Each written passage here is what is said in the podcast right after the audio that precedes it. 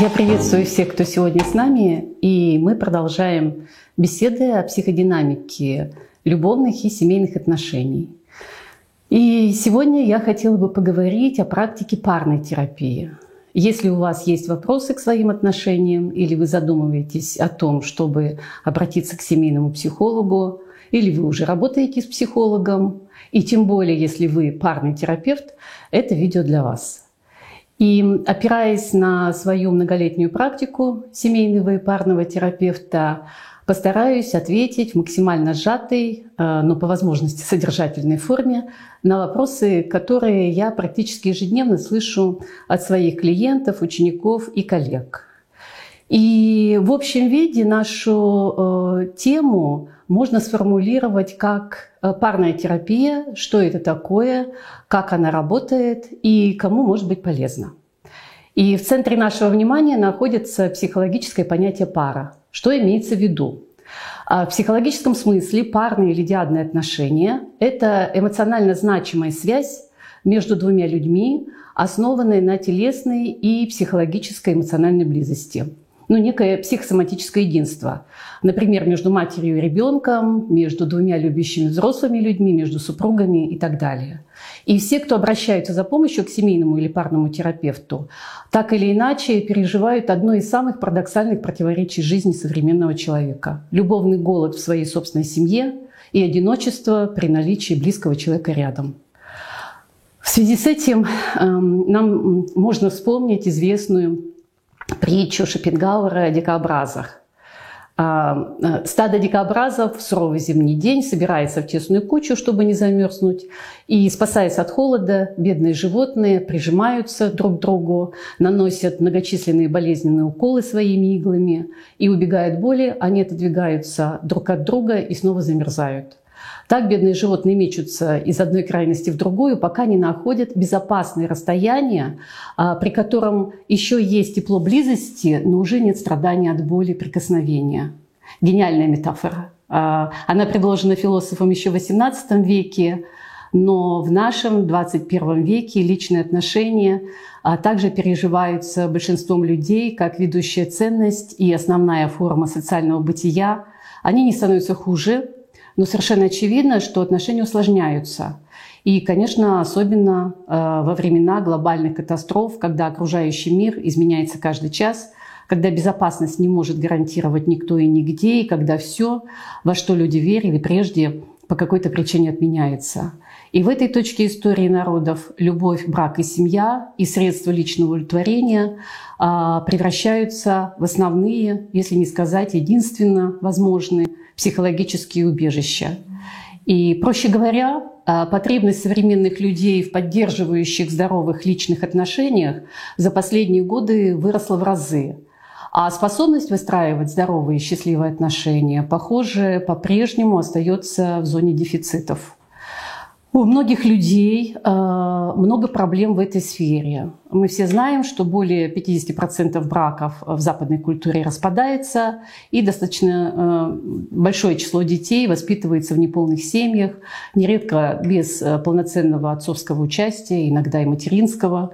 И большинство взрослых людей, мягко выражаясь, не полностью удовлетворены своими семейными, личными, любовными отношениями. Люди понимают, что несмотря на все усилия, они, цитата из психоанализа, не могут быть хозяевами в своем собственном доме, то есть в личных отношениях, даже при наличии психического здоровья и высшего образования, даже психологического. И возникают непростые вопросы. Ну, возможно ли по-настоящему счастливые отношения? Почему мы страдаем? Что с нами не так? Стоит ли сохранять отношения, если есть серьезные проблемы? И можно ли с этим что-то сделать? Одним из наиболее адекватных инструментов исцеления отношений в настоящее время признается именно парная терапия. Это современный, вполне самодостаточный метод а, психологического консультирования людей, а, испытывающих э, затруднения на пути построения взаимно удовлетворяющих парно-любовных и супружеских отношений. И данный метод э, направлен на исследование, исцеление эмоциональных связей именно между двумя значимыми друг для друга людьми, которые находятся, живут в разных контекстах и системах. И по форме работы это психологическое консультирование, а по, регулярности и результату реконструктивно-личностная психотерапия. Ранее для обозначения данного метода использовались такие близкие названия, как брачное, супружеское консультирование, семейная психотерапия. Но сегодня правильнее говорить именно о терапии пар, поскольку эта работа направлена не только на супружеские отношения, а, но на любые иные формы эмоционально значимых союзов между двумя а, важными друг для друга людьми. И сюда попадают и гражданские супруги, и любовники, и близкие друзья, и родственники, и партнеры по бизнесу. Ну, по сути, это терапия любовных или личных отношений. Как появилась э, парная терапия, как она создавалась? А, как самостоятельное направление профессиональной психологической помощи этот метод выделился сравнительно недавно – Буквально в последние десятилетия можно проследить этот процесс по публикациям а, и изданиям. И это произошло в результате интеграции нескольких подходов. Прежде всего, практики брачного консультирования, которая имеет большой опыт а, консультирования разводящихся пар, затем а, семейной психотерапии и, конечно, психодинамические концепции диадных отношений. Но наибольшее распространение получили, в качестве примера скажу, теория Джона Болби о типах привязанности, трансактный анализ Эрика Берна о ролевых сценариях, теория инфантильной и зрелой любви Микаэля Балента, теория объектных отношений в паре Генри Дикса – а, можно взять на вооружение для самостоятельного изучения. Важно понимать, что с точки зрения методов и форм работы парная терапия существенно отличается от двух других форматов – от индивидуального и группового. Когда и с каким запросом люди обращаются за помощью к семейному и парному терапевту? Ну, к сожалению, это происходит а, чаще всего, когда уже накоплено много проблем и возникла ситуация, трудно совместимая с продуктивной жизнью и здоровьем людей. Такой своеобразный кризис отношений, когда люди оказываются в тупике и утрачивают контроль над своей жизнью. А, типичными триггерами, а, вынуждающими обращаться к психологу, выступают следующие ситуации. Первой ситуацией, вынуждающих людей обращаться к психологу, становятся конфликты неуправляемые, с деструктивными проявлениями явного психологического э, насилия или даже угрозы физической расправы. Второй триггер – если кто-то из пары требует развода, а второй партнер боится этого и обращается за помощью. Третья частая причина обращения э, к парному психологу – это выявленная измена и связанный с этим кризис женско-мужских отношений и близости. И далее по списку следует конфликт интересов, утрата чувств и сексуальной близости в паре, межпоколенные конфликты с родителями одного из супругов, которые сводят с ума, асинхрония в развитии, ну и так далее. Особой сложной для сохранения пары представляют э, ситуации семейных или любовных травм. Их довольно много, к числу наиболее тяжелых испытаний для отношений в паре относятся, конечно, потеря ребенка или беременности, рождение больного ребенка, аборт, насилие, инцест или даже смерть любимого человека. Все это известно. И история практически любой семьи, конечно, содержит один или несколько травматичных эпизодов. Многие семьи справляются с такими ситуациями и становятся сильнее. Но какое-то количество пар – а, не проживают травму, а консервируют ее. И травмы не проходят бесследно и всегда оставляют шрамы на теле отношений или даже вызывают различные посттравматические состояния у одного или обоих партнеров. И жизнь пары до травмирующего события и после него отчетливо разнится, так говорят люди, до и после. И, как правило, со знаком минус, конечно.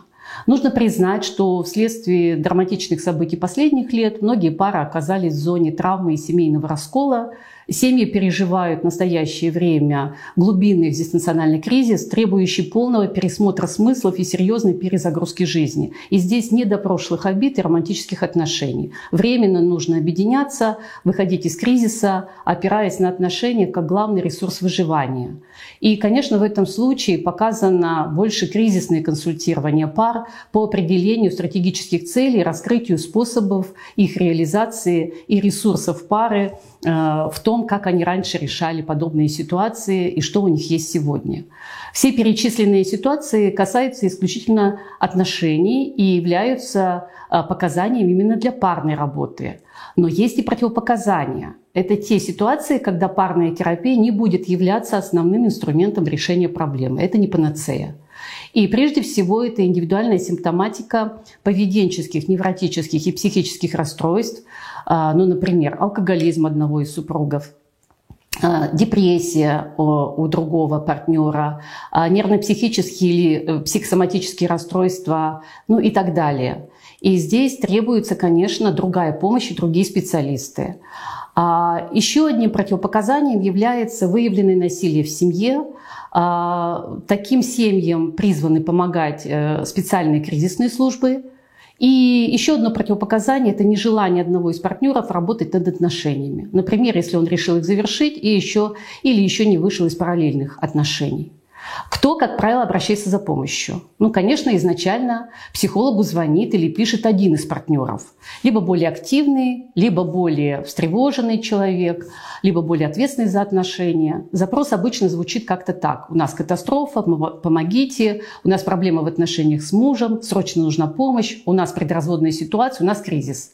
А в любом случае, если запрос касается отношений, то а, опытный парный терапевт уже при первом контакте рекомендует общаться исключительно в общем чате и приходить на консультации э, преимущественно вдвоем. Возникает вопрос, чем формат парной терапии отличается от более привычной и понятной индивидуальной психотерапии или индивидуального консультирования. А, в то время как обычный психолог работает с отдельным человеком, а, его психической реальностью, переживаниями, фантазиями, прошлым опытом, желаниями, парный терапевт фокусирует свое внимание на паре как целостном психосоматическом образовании.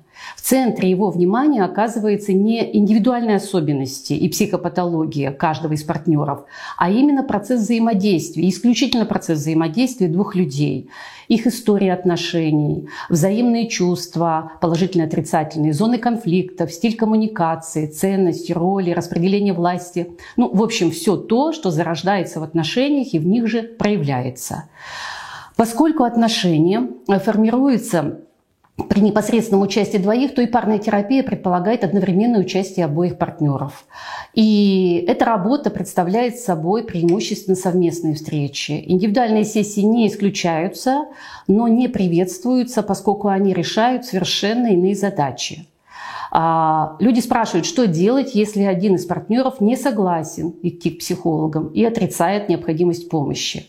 Во-первых, нужно признать его право на такое мнение – это нормально. Стопроцентной гарантии в успехе терапии нет, а рисков очень много. Также можно попросить сопротивляющегося партнера сходить хотя бы на одну парную э, консультацию, чтобы высказать свое мнение для более объективного видения психолога, даже в том, чтобы помочь э, другому партнеру. А в крайнем случае, при категоричном отказе одного из партнеров можно обратиться с проблемой отношений к специалисту, имеющему специальную подготовку в области семейной терапии и опыт работы с парами, и он тоже окажется в чем-то полезен. А можно ли вылечить отношения с помощью индивидуальной работы с обычным психологом? Ну, теоретически это, конечно, возможно. А, но, во-первых, медленно и не полностью, а во-вторых, можно и навредить. Отношения – это непрерывный процесс взаимодействия. Без участия второго партнера сложно вылечить нарушенную связь. К сожалению, нередко обращение на индивидуальную терапию э, в момент острого конфликта или кризиса отношений в паре не только не улучшает, но ухудшает отношения и провоцирует разрыв. Почему? Ну, представьте, в вашей паре очень серьезный конфликт. Каждый отстаивает свою точку зрения, каждый чувствует себя обиженным, рассерженным, непонятым, несчастным. И кто-то один или даже оба параллельно идут к психологу и рассказывают только свою версию происходящего, где рассказчик, естественно, предстает невинной жертвой, а партнер эгоистичным монстром. Что делает психолог? Со своей эмпатией, а не выслушав вторую сторону. Он принимает услышанное на веру, он пытается поддержать, вселить уверенность в отстаивании своих интересов. И фиксация на себе усиливается, эмпатия к партнеру снижается, оставшемуся по ту сторону психологического кабинета. Также снижается и понимание его трудностей. Второй партнер ощущает в это время ухудшение отношений к нему, еще сильнее защищается, проклиная всех, включая психологов, и отношения медленно, но верно ухудшаются. Почему так происходит? А, потому что индивидуальная и парная работа решают совершенно разные задачи. А, как работает парная терапия и какие задачи а, именно она решает хорошо? Нет стандартного метода. Работа с каждой парой уникальна и неповторима. В зависимости от запроса или от характера подготовки специалиста, парная терапия может э, быть сфокусирована на какой-то одной или нескольких, безусловно, очень важных сторон отношений. Отношения всегда многосторонние. Ну, например, на ценностях, убеждениях, травме, коммуникации, чувствах, на чем угодно. И в связи с этим выделяют разные направления парной терапии экзистенциональная, когнитивно-поведенческая, психодинамическая, эмоционально фокусированная и прочее. И все направления имеют примерно равные шансы на успех. Дело не в модальности. Большинство терапевтов парных в своей работе на данный момент интегрируют несколько методологий. Ну, например, я работаю в парадигме терапии отношений без привязки к супружеству и соединяю воедино кризисно-экзистенциональный, системный и психоаналитические подходы. Еще раз хочется подчеркнуть, для продуктивной и безопасной работы с парой важна не столько модальность терапевта, сколько наличие опыта и дополнительной э, подготовки специалиста именно в области семейной и парной терапии. И это помимо общего, серьезного общего психологического образования. Недельных курсов явно недостаточно. И работа с парой также может различаться не только по фокусу внимания, но и по длительности. Э, самый лайтовый вариант – однократная стратегическая сессия, ориентированная на решение актуальной проблемы или острого состояния.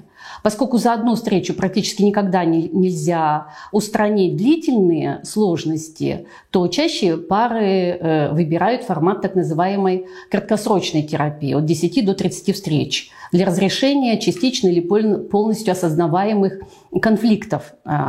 Краткосрочная терапия повышает осознанность, э, качество отношений, дает существенное облегчение, но в случае глубинных, давнишних или даже детских э, травм и конфликтов требуется долгоиграющая работа для полной реконструкции отношений. А, независимо от фокуса внимания на той или иной характеристике личных отношений, любая хорошая парная терапия призвана решить несколько равноважных задач. И всегда это длительная и непростая работа. Что делает парный терапевт? А, самая первая его миссия заключается в том, чтобы обеспечить безопасность, уважительный интерес и безоценочное отношение в равной степени обоим участникам процесса. По мере решения данной задачи терапевту удается организовать открытое обсуждение сложных вопросов, и опытные парные терапевты успешно гасят и скандалы, и конфликты, и быстро налаживают диалог. В результате пара заново, а иногда и впервые, обучается разговаривать, слушать, слышать, понимать друг друга. Но многие пары нуждаются в ходе терапии в обучении эффективной коммуникации и тем более конструктивному способу разрешения конфликтов. Часто партнеры приходят к выводу, что имеют плохо совместимые модели любовных или супружеских отношений, проистекающих из их родительских семей. И в этом случае работа ориентируется на создание собственной уникальной модели брака или своего собственного языка отношений, ну, включая безопасные способы проявления любви и ненависти. А, важной и большой частью терапии становится работа по безопасному выражению взаимных ожиданий, желаний, страхов и зон уязвимости. И другая Архиважная цель, стоящая перед парным терапевтом, состоит в том, чтобы помочь паре обнаружить, раскрыть и остановить так называемые порочные круги взаимодействия, повторяющиеся, частично неосознаваемые паттерны отношений. Приведем примеры э, таких э, типичных иррациональных э, кругов отношений. Первую игру знают все. Она называется «Убегай, догоняй». Выглядит это примерно так. Девушка и парень знакомятся, влюбляются, она начинает дистанцироваться, убегать, сопротивляться. Он активизируется, добивается, догоняет, устает и решает расстаться. Тут же активизируется она, понимает, что он для нее много значит, что она не хочет его терять, и партнеры так меняются местами, ролями, а, иногда на протяжении э, всего времени существования пары или даже жизни. В терапии данная игра может приобретать следующие формы. А, жена долго угрожает разводом, он пугается, пытается ее задабривать. В какой-то момент он устает бояться, говорит, что теперь тоже согласен на развод. И теперь уже жена пугается и перестает об этом говорить. А развод становится инструментом манипуляции уже со стороны мужа. А, другие распространенные способы бегства от решения проблемы э, в ситуации болезненного конфликта а, – это когда один молчит и закрывается, другой кричит и обвиняет. И в первом и во втором случае близость и решение проблемы невозможны. А следующая распространенная игра – это триангуляция. Люди боятся близости, поскольку она сопровождается личной ответственностью за отношения и болезненными переживаниями и обидами. И убегая от чувств ответственности, люди ищут кого-то третьего, на кого можно все это спроецировать. Это могут быть дети, родители, друзья, любовники, работа, алкоголь и ну что угодно. Эту же игру поиск громоотвода пара неосознанно разыгрывает с терапевтом. Отныне Именно он становится главным виновником страдания партнеров, их несчастий, их решений и неудач. И нередки случаи, когда пара, устав от взаимных расприй, с удовольствием объединяется в борьбе против психотерапевта. Еще одна игра – доказать другому, что именно ты прав в многолетней борьбе за признание – Бессознательно люди приходят на терапию не для улучшения своих отношений, по крайней мере на начальном этапе терапии, а для получения подтверждения своей ценности, правоты и значимости. И в ряде случаев партнеры разыгрывают какой-то общий, скрытый, глубинный сценарий, унаследованный от их родительских семей, с комплементарными ролями, который, с одной стороны, объединяет партнеров с помощью тех же согласующихся ролей, а с другой не позволяет им стать счастливыми из-за неразрешенных детских конфликтов и сводит с ума. Ну, например, рассмотрим э, сценарий. Э, освобождение от вины и обиды обращается пара с глубоко конфликтными отношениями. В ходе парного интервью становится известно, что мать супруги развелась с ее отцом, когда девочке было три года, а его мать, мать супруга, развелась с его отцом, когда мальчику исполнилось 10 лет. И оба недополучили от отцов участия, признания и любви. Оба испытывают к родителям вину и обиду одновременно. И оба проецируют теперь уже друг на друга детские дефициты и ждут, что второй успокоит и позаботится, как настоящий отец отец, не до взрослых потребностей. И оба не получают ожидаемого, обида вспыхивает с новой силой, и детская травма не исцеляется, а повторяется. Что нужно делать, чтобы такая иррациональная игра продолжалась вечно, а партнеры страдали и разрушались? Два человека должны тщательно скрывать от себя и от своего партнера истинные желания, страхи и зону уязвимости, любой ценой избегать конфликтов, терпеть и чувствовать себя жертвой, обвинять другого, испытывать чувство вины, угрожающе молчать или открыто нападать, играть фиксированные роли, комплементарные, согласованные и периодически меняться ролями. И самим остановиться практически невозможно. Если пара не получит помощи извне, то пинг-понг может продолжаться всю жизнь и на время прерваться благодаря распаду пары и разводу, но повториться в дальнейшем. Наиболее ярко описанные процессы изображены в культовом фильме Ингмара Бергмана, фильме 1973 года, 1973 года «Сцены из супружеской жизни». А, это история, э, в которой стремление партнеров к идеальному браку разрушает их союз. Каждый из них приносит в жертву свои настоящие живые чувства и желания. И это воистину гениальный фильм. Кто еще не видел, стоит посмотреть. А для решения проблем этой пары из далекого 1973 года, безусловно, подошла бы парная терапия. Но в наши дни она также может быть полезной для многих пар для решения разных э, их трудностей на разных этапах развития отношений. В принципе, ничего не изменилось. А социальный запрос на такую форму помощи растет. А, и в то же время многие люди предпочитают продолжать страдать и отказываются от помощи. Почему? Один или оба партнера или супруги а, сопротивляются. Самая главная причина – люди боятся перемен и не хотят изменяться или не могут. Терапия не гарантирует счастье, но она грозит изменениями. И не факт, что они понравятся одному или обоим. Далее людям мешают социальные мифы и стереотипы. Вот только некоторые из них. Парный терапевт будет нас мирить и сохранять брак. Это далеко не так, это совсем не так.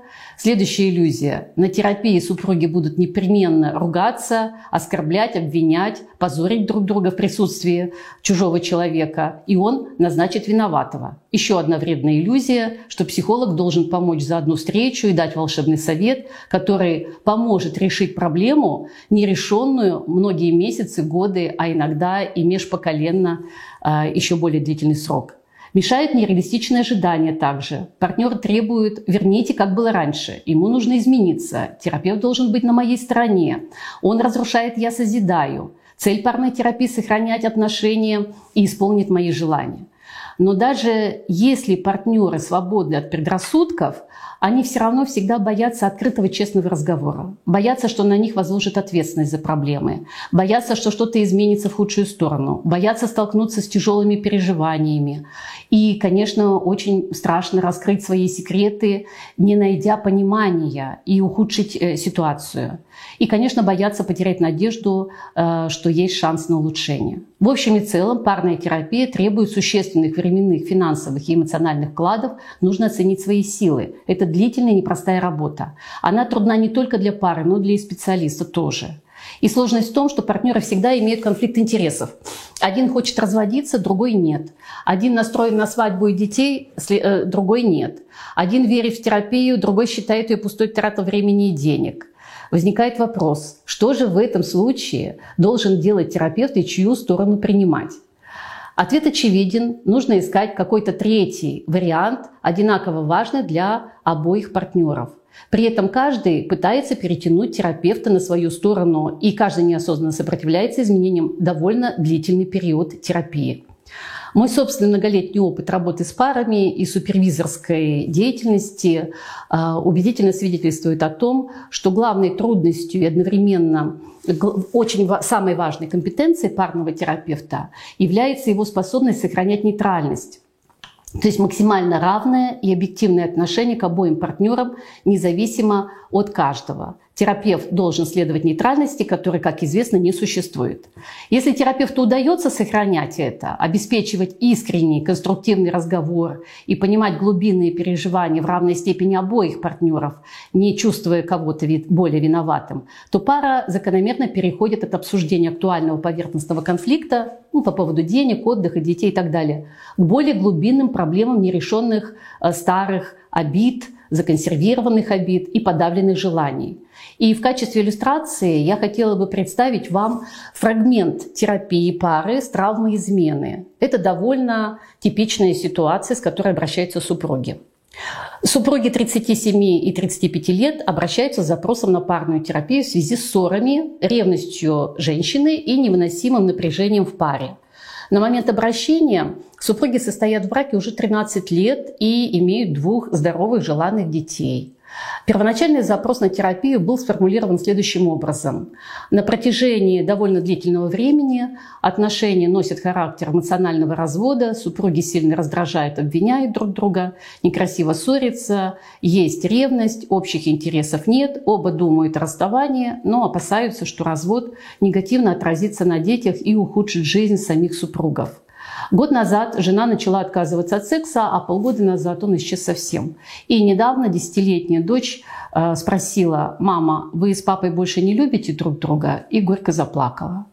Эти слова прозвучали как гром среди ясного неба и заставили супругов протрезвиться и пойти за помощью к специалисту, чтобы принять совместное решение, э, что же происходит и как жить дальше. На первых встречах партнеры активно предъявляли претензии друг к другу, классика жанра, перебивали, обесценивали. Жена, по мнению мужа, хронически во всем недовольна, замучила своей ревностью и контролем. Муж, по мнению жены, постоянно ее провоцирует, при этом он давно уже взвалил на нее все тяготы жизни, наслаждается ею на стороне. И каждый считал, что сделал все возможное в браке, и что проблема не в нем. И если сохранять отношения, то только после того, как изменится партнер. А, первоначально супруги также заявили, что не понимают, э, возможно ли реанимировать их отношения, но очень хотят попробовать ради детей, которые, по их мнению, сильно пострадают от развода, что в ряде случаев является правдой. Постепенно пара пришла к выводу, что понять, что случилось с их браком, важно не только для детей, сколько для каждого из них и для пары в целом, независимо от того, останутся они вместе или нет. Терапевт согласился, согласилась, а, что не а, осознается, то имеет тенденцию повторяться в данных или последующих отношениях. Железный закон невыученных уроков. А, на определенном этапе работы пара смогла перейти от индивидуальных жалоб и запросов к постановке общей цели терапии, понять, почему отношения испортились и постараться вернуть утраченную безопасную близость. Стало известно, что история партнеров, супругов имела очень красивое начало, яркую влюбленность, хороший секс, общие интересы. Им было легко и интересно вместе – молодым людям казалось, что они очень подходят друг к другу, и они верили, что хотят и могут прожить всю жизнь счастливо вместе. Три года отношений были практически идеальными, но они начали портиться, как только а, наступила беременность. Супруги не понимали, почему. Начались ссоры, жена стала чаще критиковать, инициировать скандалы, муж стал выпивать и старался меньше бывать дома, а когда возвращался, видел постоянное недовольное, а, злое лицо жены. После рождения первой дочери разразился нормативный кризис, когда из диады пара должна была перейти к новой форме отношений и к новому образу жизни. С этой задачей семья не справилась. А, наступили тяжелые времена хронической усталости и недосыпания. Девочка плохо спала, страдала дисбактериозом. Жена жаловалась и плакала, а, упрекала мужа. Муж убегал в работу, а, и жена ощущала полное непонимание, отсутствие помощи. Ну, как-то они проглотили эту обиду, э, проехали, стали жить дальше. После рождения второго ребенка, сына, пара снова попала в зону нормативного кризиса с его необходимостью осознать изменения, необходимость изменений и перестроить отношения. И снова пара не решила эту задачу. Отношения испортились окончательно. Жена триангулировала с детьми, муж с работой, катастрофа не заставила себя долго ждать, и когда сыну исполнился примерно год, жена нашла откровенную любовную переписку мужа в его телефоне. Она была потрясена и раздавлена. Измена для женщины означала а, предательство, понятие оправдать, которое она никогда не смогла бы. Неверность была э, зоной ее личной уязвимости. В свое время так поступил ее отец, когда ушел от нее и ее матери к другой женщине. И возникла трудноконтролируемая ревность, навязчивое стремление залезать в гаджеты мужа и его соцсети, чтобы найти подтверждение его неверности, в которой женщина с той, с того времени была уверена. И все-таки брак удалось снова сохранить.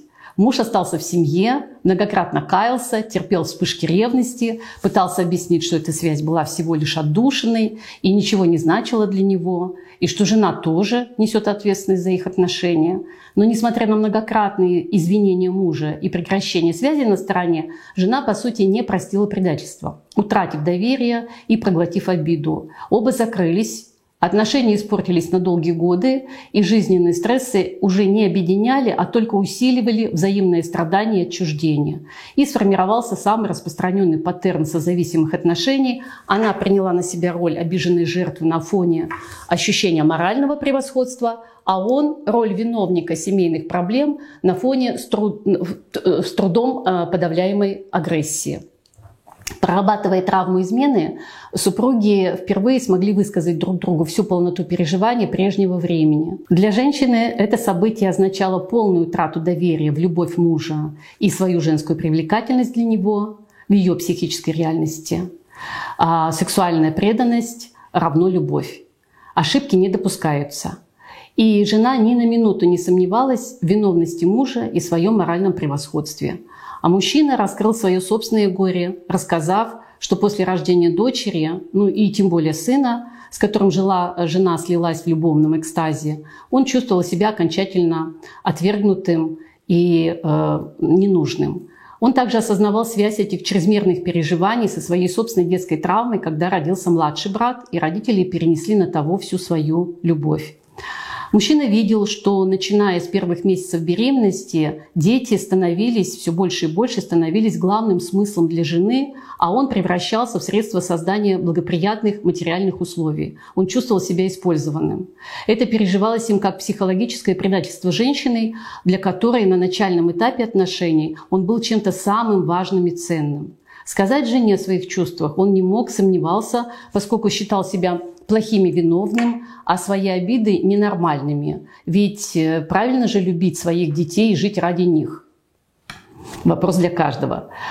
А, по мере все большего слияния жены с детьми наступало все больше отчуждение в супружеских отношениях. Ну и в конце концов случилась измена. Там было легко, Мужчины восхищались, его хотели, завоевывали, ему давали ощущение мужествен, мужественности, и там он снова почувствовал себя живым и ценным с его слов. Постепенно пара пришла к выводу, что их брак был принесен обоими в жертву детям, и они предали не, не только друг друга, но и еще что-то более ценное – свою любовь. Супружество вытеснилось родительством. И измена была не столько преступлением одного человека, сколько следствием взаимных действий, приведших к утрате эмоциональной и телесной близости. Женщина призналась, что после измены самое трудное вернуть веру в то, что тебя по-прежнему любят и желают. И аналогично этому муж подтверждал, что самое сложное – вернуть уверенность, что его искренне простят, а, а значит, не только не будут попрекать и наказывать за содеянное, но снова будут ценить, желать и восхищаться превыше всего. Без всего этого нет смысла сохранять отношения. Травма измены, как мы видим, вызывает глобальный кризис, зачастую необратимый, требующий завершения отношений.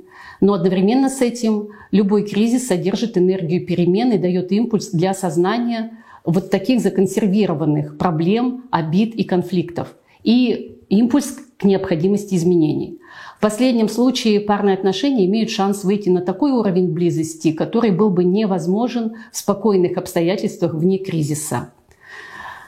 На примере фрагмента терапии пары с изменой мы видим, что э, эта работа является инструментом постепенной прогрессивной трансформации пары. Это серьезный труд, требующий большого доверия, мотивации и вклада всех участников процесса. Вопрос длительности терапии, ее задач и методов, а также частоты встреч, зависит э, э, от особенностей случая, ресурсов пары, то есть отдается им на решение. Все очень индивидуально. В приведенном случае выполнялся стандартный сеттинг, одна сессия раз в неделю по полтора часа, Терапия отношений длилась около двух лет, и в общей сложности это составило с учетом праздников примерно 70 встреч. Цель терапии была достигнута, а, и мы понимаем, что терапия не может длиться вечно. Она завершается, как только решаются основные задачи или выполняется парный запрос. Что является критериями успеха в этом случае? Критериями успеха выступает ряд новообразований в паре. Назовем наиболее важные результаты. Благодаря хорошей терапии пара развивает способность медленно, но верно к открытому, безопасному обсуждению любых важных вопросов, без страха и агрессии, со сниженной тревогой. А партнеры принимают на себя равную ответственность за свои отношения, еще одно новообразование – Формируется полезная привычка больше думать о чувствах и желаниях э, другого, а не себя любимого. Развивается эмпатия, появляется ощущение взаимного понимания, и теперь партнеры концентрируются не на минусах, а на плюсах друг друга, э, в том, что ценно э, друг для друга. Партнеры разрешают э, себе испытывать разные чувства, включая негативные, разрешают ссориться, спорить, не соглашаться друг с другом без обид и угрозы распада пары. И партнеры начинают по-настоящему понимать, что такое принятие. Принимать – это значит воспринимать неизбежные различия не как несовместимость или нелюбовь, а как норму и основы неиссякаемого интереса друг к другу. Ну, наконец, люди начинают четко осознавать, что хорошие отношения – это не приз или удачное совпадение, а не простой путь навстречу друг другу, навстречу взаимной любви, способность которой развивается всю жизнь. Так работает парная терапия.